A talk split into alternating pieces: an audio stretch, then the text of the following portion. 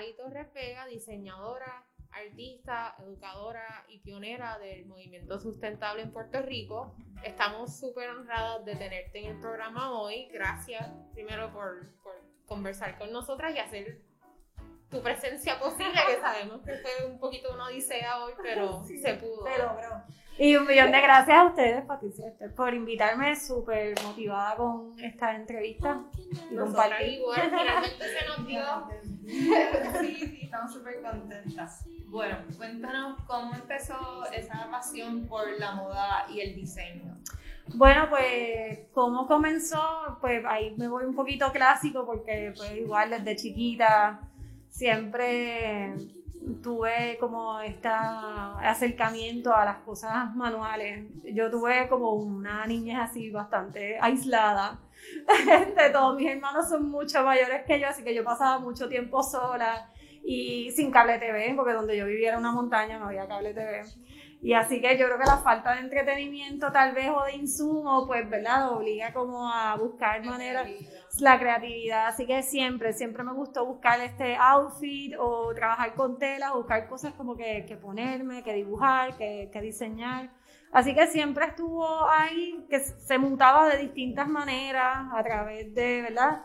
De las distintas experiencias. Luego cuando high school, entré a universidad, como que de momento enfocaba ¿verdad? Esa creatividad hacia dónde la podía dirigir, pero siempre terminó, yo creo que terminó inevitablemente en querer hacer un producto que, que se pudiese utilizar. Así que pues de ahí, ¿verdad? Eh, me incliné hacia el diseño de ropa. Y sabemos que estudiaste arte y negocio, ¿correcto? Sí, sí, yo estudié eh, en la UPR estudié negocios, me enfoqué en mercadeo y estudié escultura en la Escuela de Artes Plásticas. Así que yo creo que ese complemento de esas dos cosas. Luego que estudié en la Escuela de Artes Plásticas, tuve como, como unos intervalos entre medios. Al momento no existía ningún bachillerato localmente este, realmente tampoco yo sentí una urgencia por hacer una educación formal en diseño de moda y trasladarme a Estados Unidos o ¿verdad? otra alternativa. Y estudié en la Escuela de Diseño Lisatón, que ella es una diseñadora también, y ahí tuve como una formación básica. Yo siento que agarré las herramientas que necesitaba porque al complementarlo con las otras cosas, siento que tuve como una educación interdisciplinaria realmente. Súper, eso de en verdad, está, no sabía eso de que estudiaste escultura, que eso también te hace tener como una perspectiva del cuerpo bien particular. Sí, ¿no? Y, y, cubre también el diseño, diseño industrial, eh, o sea, como realmente mi, mi, estadía en la Escuela de Artes Plásticas fue bien exploratoria, realmente no me até a un currículo, sencillamente exploré por las distintas disciplinas y yo creo que eso fue bien, bien nutritivo, de hecho eh, en mi tiempo ahí fue un profesor de pintura me puso en mis manos un libro de Yoji Yamamoto y Issey Miyake y yo creo que ahí fue y descubrí los diseñadores japoneses y pues todo esto que estaba pasando y para mí fue bien mind blowing todo eso. Así que creo que aprendí más, fue más nutritivo ese tiempo como explorando el diseño a través del arte que el diseño de moda como directamente. Directamente, sí, definitivo. Y de ese paso que ya estabas tomando, ¿cómo llegaste a formar tu propia marca? Pues mira, eh, ¿verdad?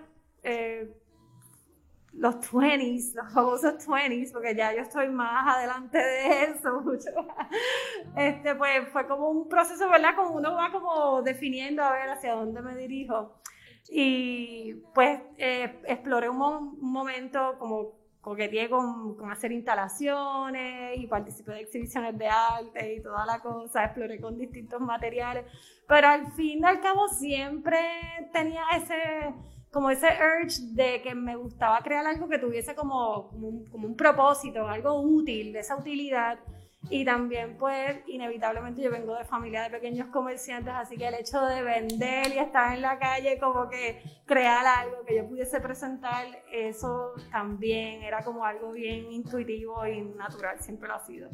Este, de hecho, desde que yo estaba en universidad, ya yo como que para ese tiempo estaba bien Eh, habían tiendas como Valijas Gitanas estaba empezando y Canela y yo le vendía ya mercancía a ese. Yo, wow. Sí, yo empecé haciendo cartera y fue así como que, mira, yo hago esto, eh, ¿te interesa comprármelo? Y así como fue como de la Wow. nada, y sí. Qué lindo eso. Y hablando de tu familia, que son pequeños comerciantes, creo que Maru nos había comentado en el- la entrevista que tuvimos con ella hace poquito, que el shoot que hicieron con Carla del collab entre ustedes dos fue en una panadería y resultó ser que, que tú te criaste en una Sí, panadería. sí, pues eh, mi familia todos tienen negocios de comida, so, mis hermanos todos tienen negocios de panadería, mi papá también, nos crió a todos con un negocio de panadería, así que es- tenemos ese blend, pero igual eh, también hay otros tipos de negocios, mi, por parte de mi mamá, como trabajan con alimentos, leche, ganado, vaquería, so, siempre la comida está bien presente, pero igual esa autogestión es algo como bien normal y es algo que siempre se habla en las reuniones. so, fue algo como, algo como bien, bien natural y bien que tuve ese apoyo, que es algo también bien importante. Mi familia siempre me apoyó desde el principio este, a impulsarme a hacer lo mío y de luchar por eso. Qué lindo. Sí, sí. Y bueno, viendo que tú te, criaste en Sidra. No, ¿No? pues, eh, es complicado. Yo eh, vivía en Dorado, eh, pero realmente eh, todos los componentes, mi escuela, todo era en Bayamón y mi familia ahora actualmente es de Bayamón. So, yo siento que yo soy de Bayamón. Ok, ok. sí, yo soy de Bayamón. Y pues luego, ¿verdad? Eh, como que, pues más en mi adultez decidí, ¿verdad? Por distintas cosas de la vida me mudé a Sidra y pues de ahí vivo hace, wow, hace como 15 años. Realmente no tengo familia allá, pero es un pueblo bien bonito. Todos los que van a Sidra a veces me dicen, ok, I get it.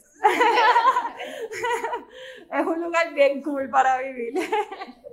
Me imagino que al este pues tener tu, tu taller allá con- en comparación de tenerlo en San Juan donde suele como que los diseñadores Sí. los Y lo he intentado, lo intenté, o sea, en esta ecuación uno intenta ver qué cosas van funcionando. Un momento donde yo, para poder dividir, ¿verdad? Mis nenas estaban pequeñas, para poder dividir lo que era casa y, traba- y trabajo, ¿verdad? Decidí mover mi taller a San Juan.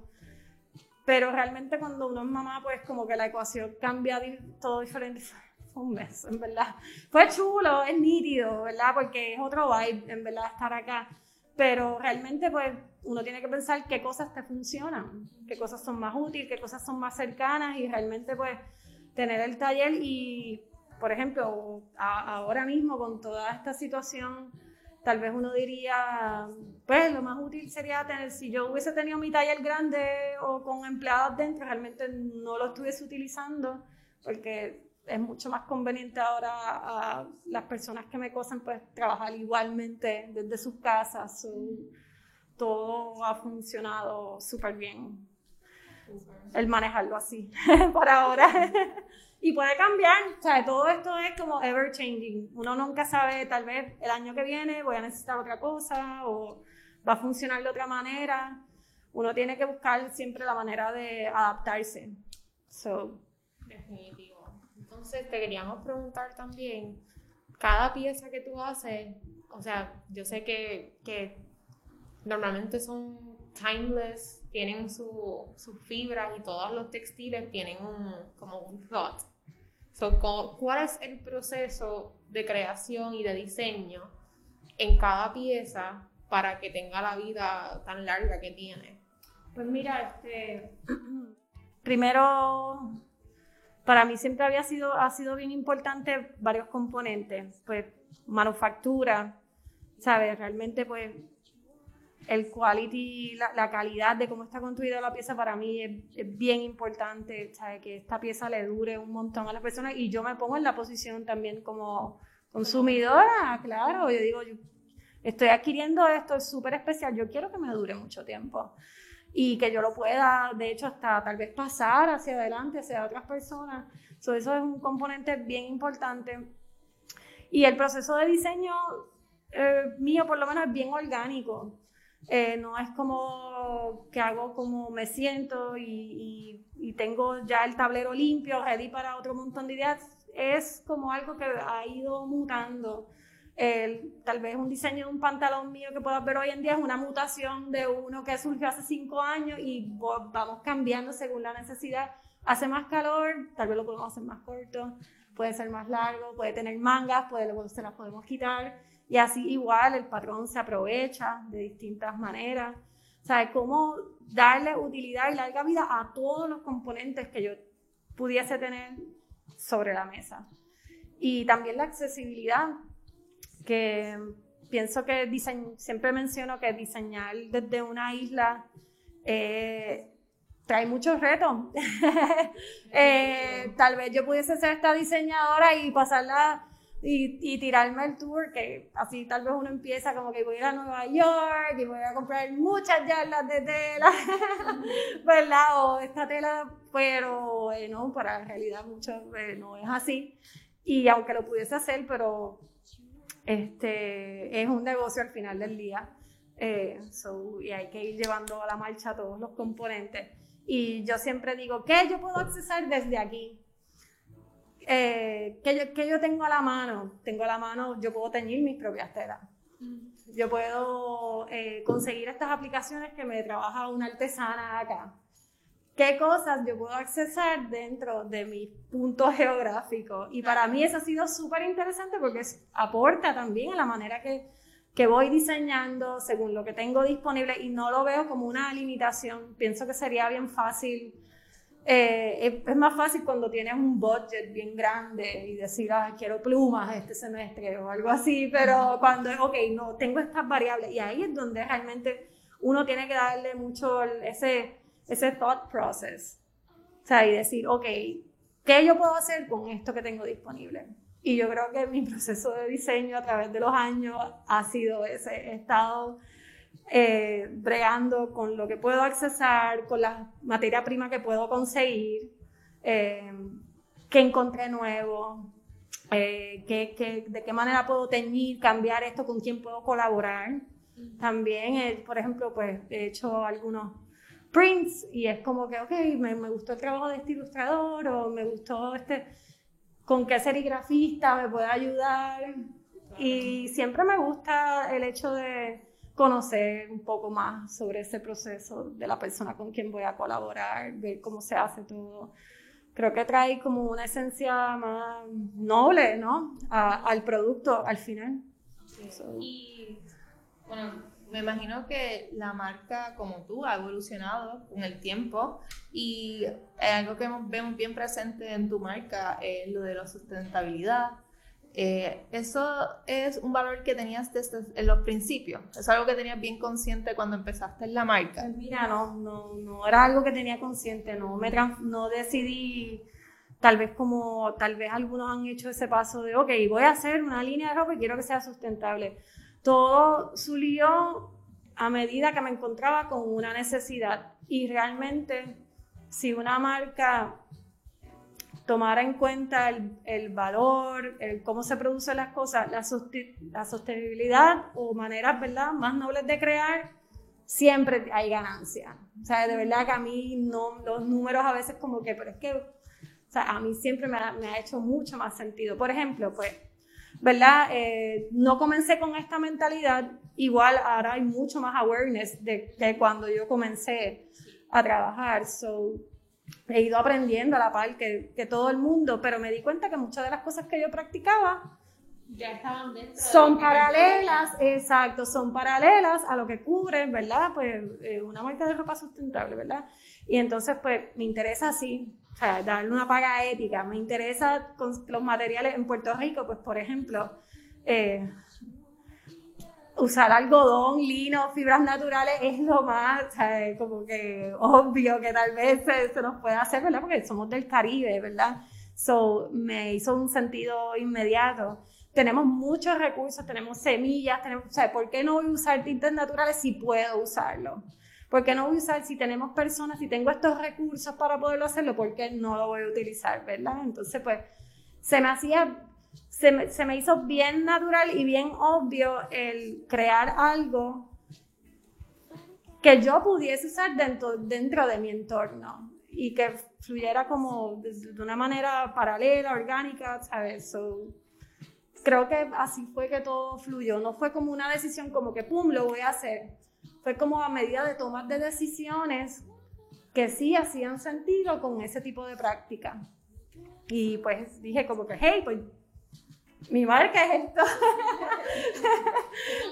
Te encontraste. me encontré, exacto, yo me encontré, that's me, ese soy yo. Así que así fue, así ha sido todo el proceso y creo que va a seguir siendo. Qué lindo eso, porque, por ejemplo, hay muchos diseñadores que, pues, comenzaron antes de que empezara el, el movimiento de sustentabilidad, o sea, más, siendo más reconocidos y utilizaban, qué sé yo, materiales que, pues, que eran maybe los más económicos, o se iban a New York, todo lo contrario, se iban a New York a comprar tela, y ahora está súper presente la importancia de la sustentabilidad. Que incluso, o sea, hay veces que personas dejan de comprar piezas si no ven que es sustentable, que hay un healthy, como que Hay un, workspace. Hay un, un awareness como más, eh, mucho mayor de lo que había antes. Y, y siempre ha existido, pero ¿verdad? ha sido bien bonito ver que ese círculo se sigue ampliando poco a poco debido a los esfuerzos. Y yo creo que va a funcionar, ¿sabes? O sea, y es lo que va a suceder, porque no, no, no hay de otra, ¿verdad? Este, y de hecho, hasta en, volviendo un poco a la manera que, que diseño, eh, también el proceso, eh, procesos personales, como cuando yo pasé por mi maternidad de ser mamá, pues yo vi como mi cuerpo, ¿verdad? De momentos, ¿sabes? Se expandió un montón y, vol- y volvió a encogerse dos veces. Y yo decía, pues, como que igual me topaba con personas que habían sido mamás, que, ¿sabes? Y a mí me daba un poquito de cosita ver que alguien me compraba un traje y me decía, ay, es que engordé un chispito y el zipper, y yo eso a mí me partía en, en dos. Yo decía, esto no puede ser. Y de ahí entonces empecé a eliminar zippers, a hacer diseños que fueran más como con amarre o elástico o ¿sabes? cortes más asimétricos. cos- un- em- el fit empezó definitivamente a cambiar. El vender online fue otra cosa también que fue como, como que cambió toda la logística. Y yo creo que esas experiencias por las cuales he pasado y he visto otras mujeres alrededor mío pasar, también han sido consideradas dentro de la manera en que diseño. Y sabemos que eres educadora, eres maestra también hemos- y tienes una marca que pues tiene, ya lleva sus años y has visto cómo ha cambiado la moda en Puerto Rico. ¿Cómo tú ves el futuro, las, esa futura generación, es el futuro de la moda, en específicamente aquí en Puerto Rico? Pues, este, ¿cómo lo veo? Veo que ahora hay, más, hay jóvenes que, ¿verdad? Que, que se integran más a lo que está sucediendo. Yo creo que el factor isla a veces puede crear un sentido de, de burbuja, por, ¿verdad? Por la posición geográfica, ¿no? ¿verdad? Este, pero tenemos muchos más jóvenes que están aware con el internet, las redes sociales, de, tal vez de lo que había antes que tal vez antes dependíamos de lo que podíamos ver de una revista Vogue o algo así, lo cual la influencia es súper europea. Entonces, pues, ¿verdad? El querer conectar con eso era, pues, adoptar esa estética de diseño solamente porque ese era el único recurso, pero ahora el, creo que al ver que se amplía el rol del diseñador, que no tan solo un diseñador de moda ya no es sinónimo de trajes de gala o de ocasión especial, que fue con lo cual yo, o sea, cuando yo estaba haciendo mi práctica era lo que había. Bueno, igual, eso estuvo presente, o sea, ese, esa visión de lo que era moda en Puerto Rico estuvo presente hasta hace poco. Es bien romántico, es Sí. como que, y, como y que- es algo bien caribeño. Sí. Al caribeño le encanta, me encanta la tela, el brillo y que hayan yardas de tela y por esa pasarela así volando. Sí. Es algo que yo pienso que es algo como cultural y tal vez algo que no vamos a dejar de ver. Sí. En- y eso está, o sea, está bien, pero es- está interesante que estamos viendo a ver también Cosas nuevas. cosas nuevas. Cosas que podamos usar a diario, no solamente para una boda, para un prom. que el diseñador pueda ser sinónimo de, ok, voy a- tengo ropa de diseñador que que, que alguien diseñó y la puedo usar todos los días. Exacto. La puedo usar para dormir, la puedo usar para distintas cosas. Y yo creo que ese es el rol de un diseñador, no tan solo de un diseñador de moda, sino, ¿verdad? El, el diseñador como tal. O sea, creamos productos para muchas cosas. Y yo pienso que si se visualizan más como un diseñador como tal, que sencillamente como tal vez contar historias, que me, me encanta, pero bueno, nada, mi approach es bien, o sea, es mucho más básico, so, este, pienso que, que, ahí vamos a empezar a ver el cambio. También se, se, ha desarrollado un poco, vemos más iniciativas de manufactura que antes, eso ayuda sí. también porque todo se complementa. Eh, vemos la accesibilidad hoy en día. Antes, cuando yo comencé, si tú no hacías un fashion show, pues dependías de hacer un fashion show de que el periódico te reseñara, de que a ver si alguien te llamaba, a ver si era... Para diseñarle algo para esa ocasión especial. Para esa ocasión especial era bien cuesta arriba, sí, yo creo que por eso mi proceso también entiendo que ha sido como un poquito a paso de tortuga, pero es que ha sido como un cambio, ¿verdad? Como eh, que, que, ha sucedido la accesibilidad hoy en día, ¿sabes? Los jóvenes que están eh, surgiendo ahora, pues pueden crear y pueden, pum, ya compartir su... Sí, instantáneo. Instantáneo. Sea, si ahora mismo yo creo un traje, lo pongo en Instagram, ahí está. Exacto, la accesibilidad ha sido como algo bien, como un game changer también. Sí. ¿Y cuáles han sido los highlights de tu carrera? Ay, creo que me hicieron esa pregunta hace poco y me dio un poquito así como de trabajo, como que wow, porque usualmente los highlights son cuando algún celebrity o algo así, como que usa Rihanna o algo así, usa una de tus piezas. Pero, pero yo celebro a todos los que me compran piezas porque todos son fabulosos y fabulosas. Este. Así que yo creo que yo creo que ese ha sido mi highlight. Mi highlight es todos los días, como que el ver los clientes, conocer caras nuevas, el poder continuar día a día. Yo creo que ha sido como un es un high, es un eternal highlight, yes. Qué chulo, qué chulo, me encanta. Sí. Y eh, por las personas que conocemos, los diseñadores que conocemos, eres muy querida. Sí. Eres muy querida, siempre resaltan este, lo open que eres, lo abierta, o sea, lo abierta para colaborar. ¿Cómo este, encuentras que la colaboración es muy importante también ahora en estos momentos este, en la moda? Yo creo que es súper importante y yo siento como si yo tengo un conocimiento o algo con que aportar a un grupo o a alguien, porque no lo voy a compartir? Y para eso, ¿verdad? Tenemos como que, pienso que tenemos todos estos regalos, ¿verdad? Que tenemos y como para just, vamos a compartir la información y además, saber, siempre el sentido de comunidad para mí es súper importante cuento ¿verdad? con el apoyo de muchos otros diseñadores que son amigas también y nos apoyamos un montón.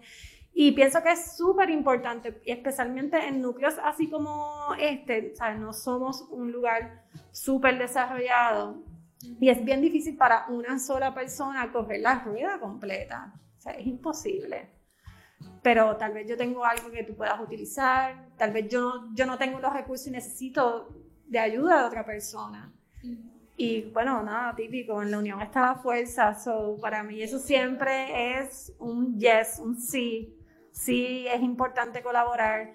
Y en la colaboración siempre, siempre se nutre uno, de o sea, ambas partes se van a nutrir. Definitivamente no es una competencia. No es una competencia. He hablado mucho de los diseñadores de aquí, que esas que están saliendo así, esta comunidad que se ha, se ha formado, es algo bien lindo. Ay, sí, es cierto, totalmente cierto. No entiendo a veces porque hay un sentido competitivo realmente, pero, pero yo entiendo que eso está cambiando. Sí, sí de hecho, con mis compañeras a veces nos compartimos como suplidores. Hey, este, ¿alguien sabe dónde? Y, y he visto también otras personas nuevas que cuando le comparto como alguna información de algo se sorprende. Yo como que, claro, sí, porque no te lo voy a decir. Exacto.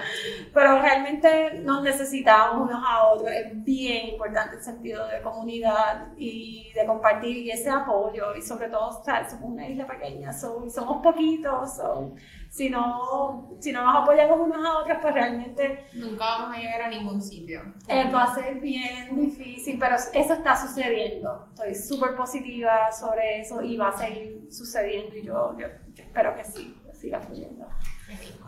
Y pues por último te queríamos preguntar, ¿qué consejos le dieras a alguien que quiere seguir pasos similares a los tuyos? Pues yo creo que un consejo o consejos que daría es que, que busquen distintas como antes de lanzarse tal vez tirar un producto o lo que quieran hacer, busquen experiencias de, de trabajo y no tan solo se enfoquen en un solo campo, porque tal vez para tú diseñar bien un pantalón hay muchas otras cosas que pueden nutrir esa práctica que no tan solo es manufactura de ropa. O sea, que pienso que busquen vorazmente el colaborar, el aprender, eh, el educar, seguirse educando. Yo pienso que luego que se den esas variables y tengan esas experiencias, entonces yo creo que todas las cosas se les van a ir haciendo sentido para ver qué es lo que quieren ha- hacer realmente.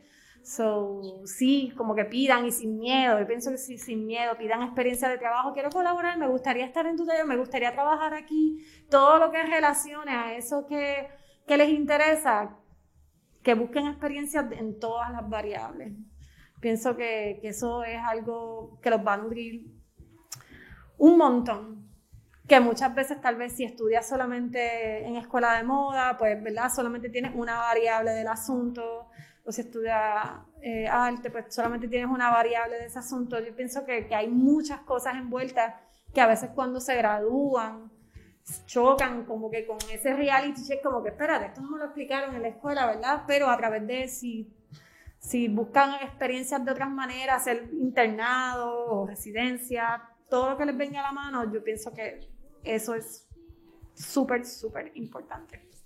Sí, estoy de acuerdo. Igual yo cuando estudié en la universidad, yo cogí clases de todos los departamentos. Porque igual pensaba lo mismo, como que yo decía, si tengo todas estas clases a mi alcance, ¿por qué no voy a, a coger las que yo digo como que realmente quiero aprender sobre esto y quiero educarme y quiero poder aplicar esto a mi día a día? Y pues sí, estoy 100% de acuerdo con ese consejo. Sí, definitivo, por ejemplo, yo no tan solo tal vez admiro una marca por su estética, miro su modelo de negocio, ese diseñador, cómo, cómo llegó a eso. Hay muchos diseñadores que de hecho son autodidactas, que no, ¿verdad? no pasaron por una formación de una, de una escuela. Tenemos unos que sí, buscar ese backstory de esa casa de moda que les gusta mucho, de ese diseñador que les gusta mucho, eh, buscar cómo maneja su negocio, porque se puede manejar de muchas maneras diferentes. So, yo creo que es eso, ¿verdad? Como, como in- indagar un poco más este, en eso de cómo se hacen las cosas, cómo esta persona logra, logra que se- esto se lleve a cabo. Exacto, es cierto. Bueno, gracias Sally. Esto fue realmente un placer.